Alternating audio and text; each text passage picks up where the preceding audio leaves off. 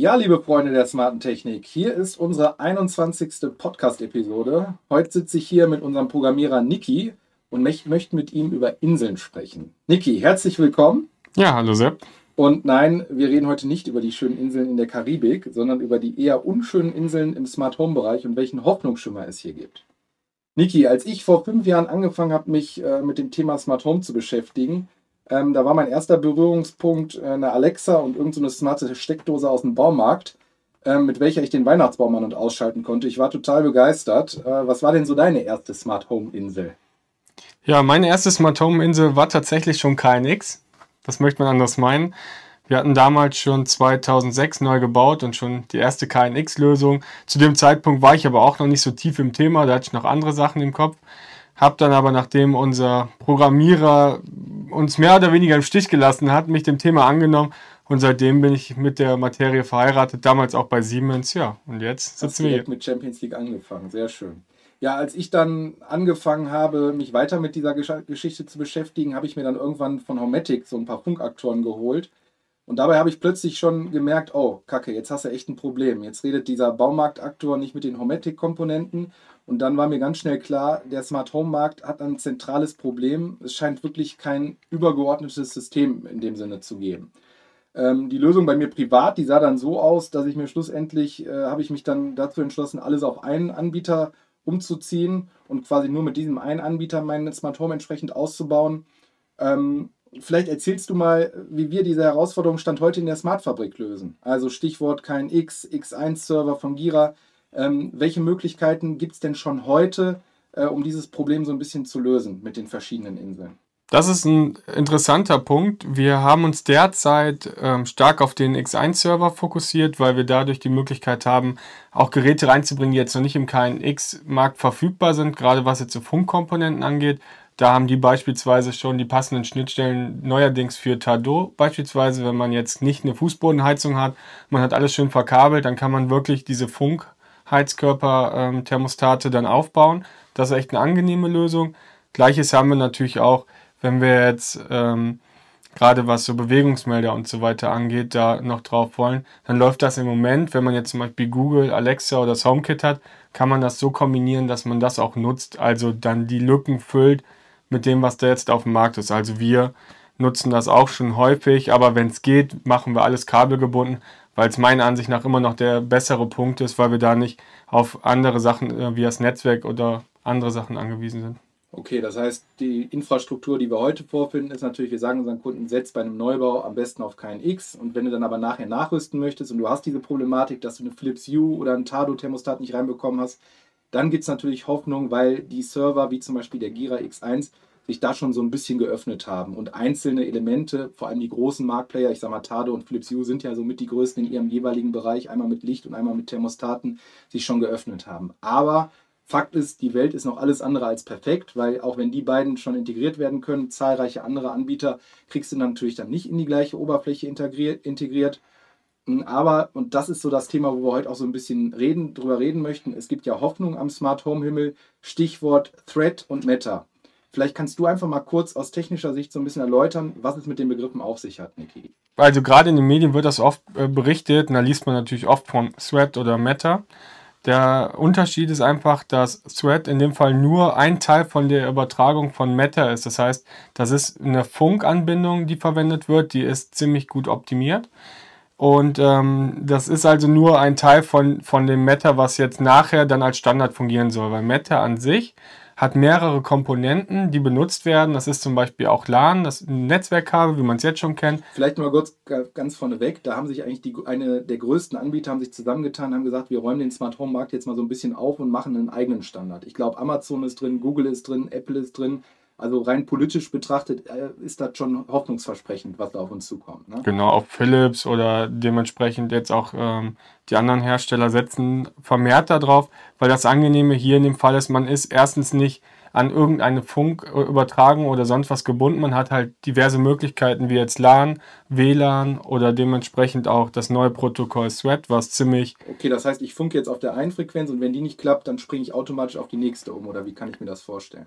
Kommt drauf an, wie die Hersteller das ähm, einbauen. Ich gehe davon aus, dass die meisten aber sich erstmal auf einen fokussieren. Also vom Standard her ist festgesetzt, man muss einen der drei unterstützen. Aber man, also das heißt, es kann auch nur einer sein. Okay, das kann aber sein, dass der eine Aktor dann die Daten per Thread überträgt und der nächste per Bluetooth. Ich das in meinem System aber gar nicht mitbekomme, wie die Daten gerade alle zusammenlaufen. Genau, Bluetooth ist jetzt für den Anfang tatsächlich auch nicht drin. Das soll geplant werden. Geht dafür aber eher, dass man in der Nähe direkt die Geräte sieht, wenn man was anlernen will.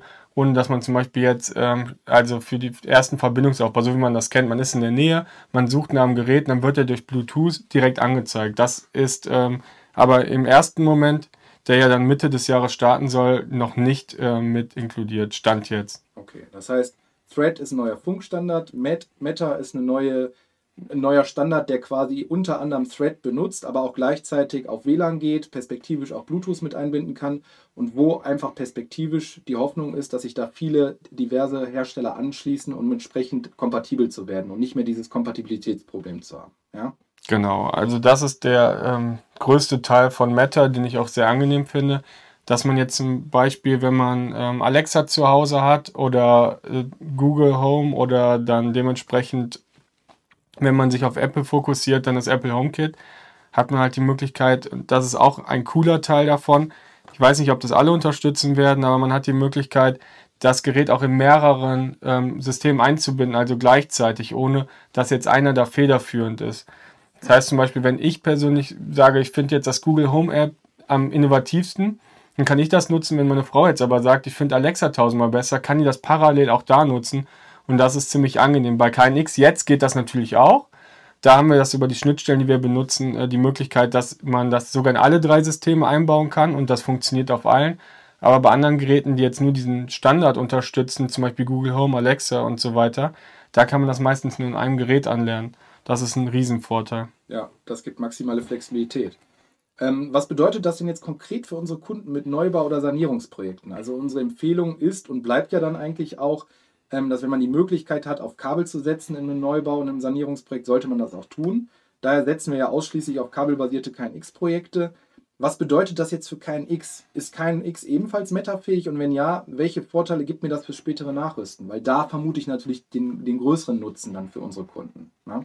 Genau, also man kann das jetzt in, in zwei Sparten aufteilen. Stand jetzt wäre KNX in der Form schon metafähig, weil wir Schnittstellen haben, die unsere komplette KNX-Anlage in Google Home, Alexa oder HomeKit äh, umsetzen und da die ähm, metafähig sein werden, haben wir da dann kein Problem und könnten darüber gehen. Aber wenn wir das nativ einbinden wollen, weiß ich, sind Schnittstellen geplant, die dann nativ mit dem KNX kommunizieren. Das heißt, man braucht dann nicht äh, eine Google Home App oder sonst irgendwas und kann zum Beispiel jetzt, wenn wir auf den X1 äh, bleiben, die Visualisierung benutzen und alles direkt darüber auch anbinden, einfacher anbinden, ohne dass man das immer über diese Schnittstelle verbinden muss.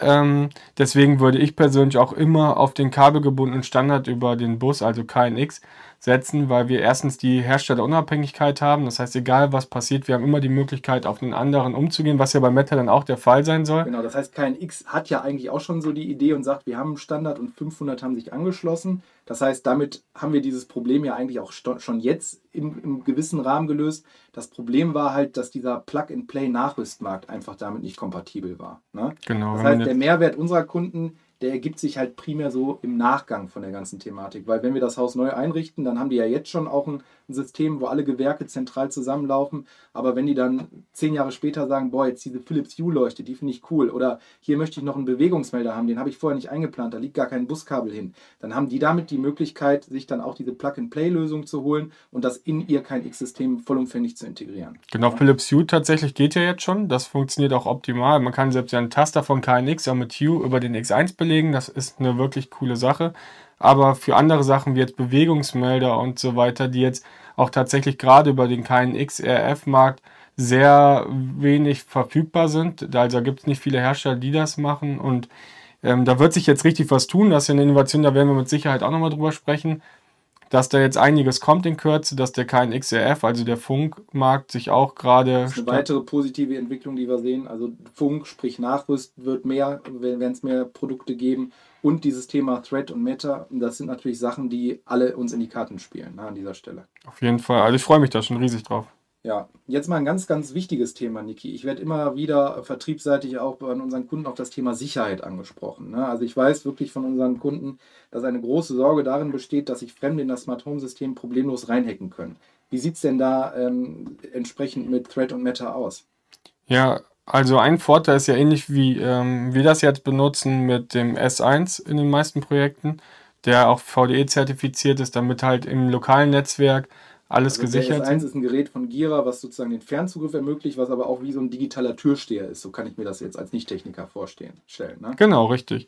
Und im Endeffekt wird ähm, hier, wenn man jetzt ähm, auf Meta setzt, das Ganze ähnlich gemacht. Das wird von der Sicherheit her, ähm, läuft das ganze Protokoll über eine Art Blockchain.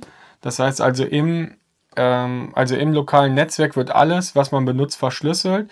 Und in diesem Blockchain, das ist mehr oder wie so eine ja, verschlüsselte Zeilenkette, werden dann die einzelnen Sachen wie jetzt auch Firmware-Updates und so weiter angehangen.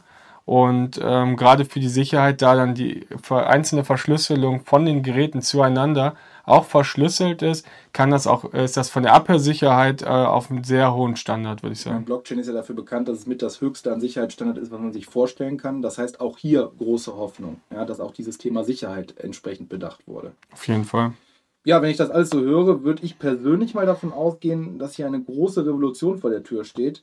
Was ist denn deine persönliche Meinung aus der technischen Sicht? Wird sich Meta durchsetzen? Ich würde schon sagen, dass sich das durchsetzen wird, alleine weil die Großen darauf setzen. Und was halt immer Fakt ist, wenn die großen Hersteller etwas fokussieren, dann werden die Teile auch günstiger, weil auch viel mehr interessiert sind, sich daran anzuschließen weil die Marktvielfalt dann ja ähm, auch mehr oder weniger ähm, dadurch, dass die sich nicht beschränken jetzt auf nur Sensoren, also wie Lichtschalter oder Temperaturfühler oder Bewegungsmelder, sondern es kommen dann auch Kameras und so weiter damit rein. Jetzt zwar nicht im ersten Schritt, das ist aber mit geplant. Und dadurch gehe ich davon aus, dass das der neue Standard sein wird. Ja. Ein großes Thema, was wir in unseren Projekten auch immer haben, ist, dass sowas wie Küchengeräte, Haushaltsgeräte einfach nicht zu integrieren sind in das ganze KNX-System. Weißt du da zufällig, ob das da auch vorgesehen ist für diese Gerätschaften?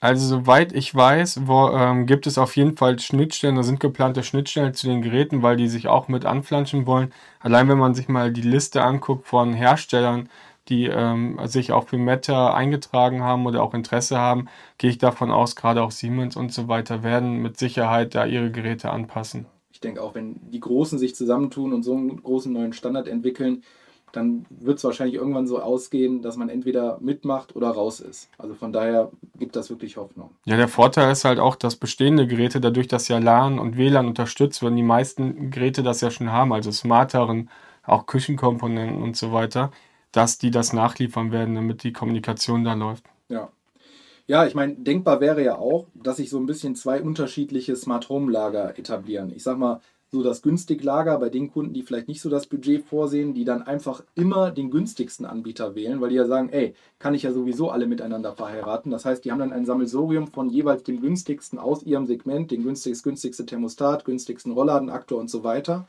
Und dann wird es natürlich auch noch das High-End-Lager äh, geben, was wir natürlich sehr viel in der Smart-Fabrik haben, die sagen, pass auf, ich möchte meine Grundinstallation, da möchte ich schon sehr hochwertige Produkte haben und ich nehme diesen, diesen Meta-Vorteil eigentlich primär so im ganzen Nachrüstmarkt mit, weil ich kann jetzt nicht zehn Jahre später bei mir nochmal eine Wand aufmachen und da für einen Taster ein Buskabel hinlegen, sondern da kann ich mir dann vielleicht einen Funktaster holen, der dann quasi durch Meta in meine KNX-Anlage vielleicht überführt wird.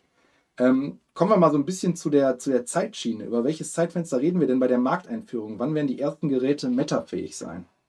Also nach jetzigem Stand gehen wir davon aus, dass so ab Mai die ersten Geräte auf den Markt kommen, die dann auch das Logo unterstützen werden. Ist aber immer schwierig. Wir kennen das ja, wenn man auf was wartet, äh, würde ich mich da nie drauf verlassen. Aber meine Vermutung ist, dass wir bis zum Ende des Jahres schon einige Geräte haben, die das können. Da ist ja der Teil zum Beispiel jetzt der Standard Thread, den ja auch schon teilweise Geräte unterstützen. Da gibt es ja von Eve, also gerade auf dem Apple HomeKit-Markt, sind mehr Geräte derzeit, die das ähm, Protokoll okay, schon unterstützen. Das heißt, Thread ist schon quasi marktfähig, ist schon draußen? Genau. Okay. Und Meta wird das Ganze ja dann mehr oder weniger nochmal bündeln, um dann da eine Plattform zu schaffen, um diesen Gerätekommunikationsstandard zu schaffen, dass zum Beispiel die Geräte auch untereinander auch über HomeKit und Alexa kommunizieren können.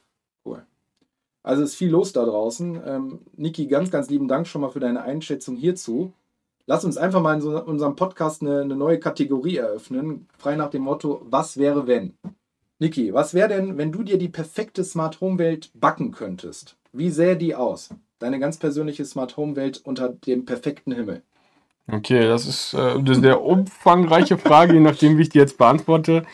Äh, ich persönlich bin auch ein Freund, gerade was VR oder jetzt Augmented Reality angeht. Und ich kann mir schon vorstellen, dass man irgendwann äh, mit, zum Beispiel wenn jetzt von Apple die Brille rauskommen würde, dann durch sein Zuhause geht und zum Beispiel einen Lichtschalter angucken, dann mit irgendeiner Aktion direkt weiß, also wenn er fokussiert ist, dass man das Licht von mir aus mit Blinzen oder was, was ich anmachen kann. Das ja, stelle ich ja. mir schon ziemlich geil vor.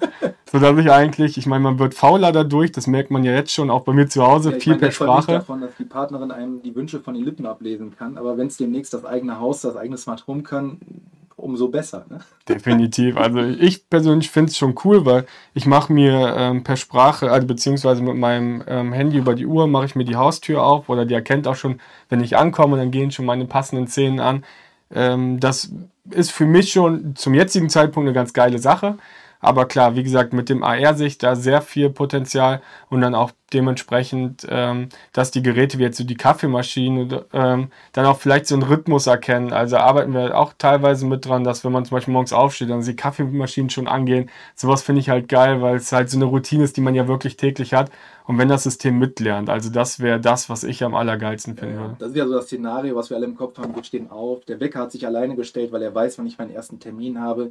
Die Dusche geht in der Sekunde an, wenn ich quasi ins Bad gehe, hat schon die richtige Wohlfühltemperatur. Ich gehe runter, der Kaffee ist schon perfekt zubereitet. Auto steht, mein E-Ladeauto steht quasi, die E-Ladesäule hat das Auto geladen über Nacht, steht fertig, bereit vor der Tür, fährt mich vielleicht sogar autonom zur Arbeit. Das ist so die, die Zukunftsvision, die wir, glaube ich, alle irgendwie im Kopf haben. Ne? Ähm, was wäre, kommen wir zur zweiten, was wäre Frage, wenn du heute neu bauen würdest? Du hast noch gar nicht vor so allzu langer Zeit umgebaut. Was wäre die Technik deiner Wahl? Ich meine, die Antwort kenne ich, glaube ich. Ich wollte gerade sagen, also wenn ich jetzt das andere sagen würde. Also mein Stand ist immer noch KNX und auch alles mit Kabel gebunden, weil man da halt die maximale Freiheit hat. Heißt äh, ganz klar KNX. Und ich habe es nicht bereut. Ähm, auch Gäste oder Freunde von mir sind auch immer begeistert, was dann alles so geht und wie einfach das ist. Und dass man auch so viel per Sprache oder auch mit einer einfachen, schön videolierten App machen kann. Also ich bleibe dabei, ganz klar KNX. Ich würde mir vielleicht im Nachgang noch ein, zwei Leitungen mehr legen für Reservesachen am Bewegungsmelder, wo es nachher auffällt, aber ansonsten ähm, würde ich das alles genauso wieder machen. Da wirst du ja demnächst flexibler dank Meta. Ne? Also, Beispielsweise, ja. ja. Ich meine, kein XRF gibt es ja auch noch, aber ähm, ja. Ja, kommen wir zur letzten Was wäre Frage. Was wäre, wenn dir deine Frau dann sagen würde, dass sie ein Smart Home nicht braucht? Was ist die Message an die Ladies da draußen zum Thema Smart Home? Ja, gut, den Punkt hatten wir tatsächlich auch. Und bei mir war der so, meine Frau weiß das inzwischen auch sehr zu schätzen, gerade wenn man ein Neugeborenes hat und nicht immer die Hände frei hat, ist das schon super angenehm, wenn man viel per Sprache machen kann, gerade was so Lichter angeht oder auch, ähm, finde ich persönlich, wenn wir abends ins Bett gehen, dann muss ich nicht nur mal durchs ganze Haus laufen und gucken, was ist an. Und äh, wenn man geht, äh, ist ja auch so, gerade für die Leute, die gerne mal Fenster offen stehen lassen, kriegt man eine Benachrichtigung, die einem sagt, okay, die folgenden Fenster sind auf, ich würde dir empfehlen, die zu schließen. Sollen wir die Alarmanlage einschalten? Also ähm, gerade was Komfort angeht, auch mit Kindern, finde ich das super. Auch wenn sie vor der Haustür steht, kann sie das in dem Fall, das ist eine eintrainierte Spracherkennung nur für sie, kann sie die Tür damit öffnen, ohne dass sie jetzt einen Schlüssel in die Hand nehmen muss mit dem Kind und von mir aus noch äh, eine Einkaufstasche in der Hand. Also ich finde, dass die Vorteile den Nachteilen stark überwiegen und würde dementsprechend immer sagen, ähm, gerade mit Kindern oder wenn man irgendwo eine Beeinträchtigung hat, ist das auf jeden Fall die beste Sache, die man machen kann. Absolut. Also auch liebe Damen dieser Welt, Smart Home hat auch für euch ganz, ganz klare Mehrwerte. Glaubt es uns. Ist auch meine Erfahrung. Wir hatten jetzt mal wegen Wartungsarbeiten einen Tag kein Smart Home zu Hause und wenn meine Frau abends ins Bett geht, diese Funktion, alle Lichter aus, alle Rollos runter, Alarm aktiviert. Also es gibt keiner, keinen, der so geflucht hat wie sie, als es mal einen Tag nicht funktioniert hat. Ne? Und vorher war sie auch kritisch, brauchen wir das wirklich? Also es ist nicht mehr wegzudenken aus unserem Haus.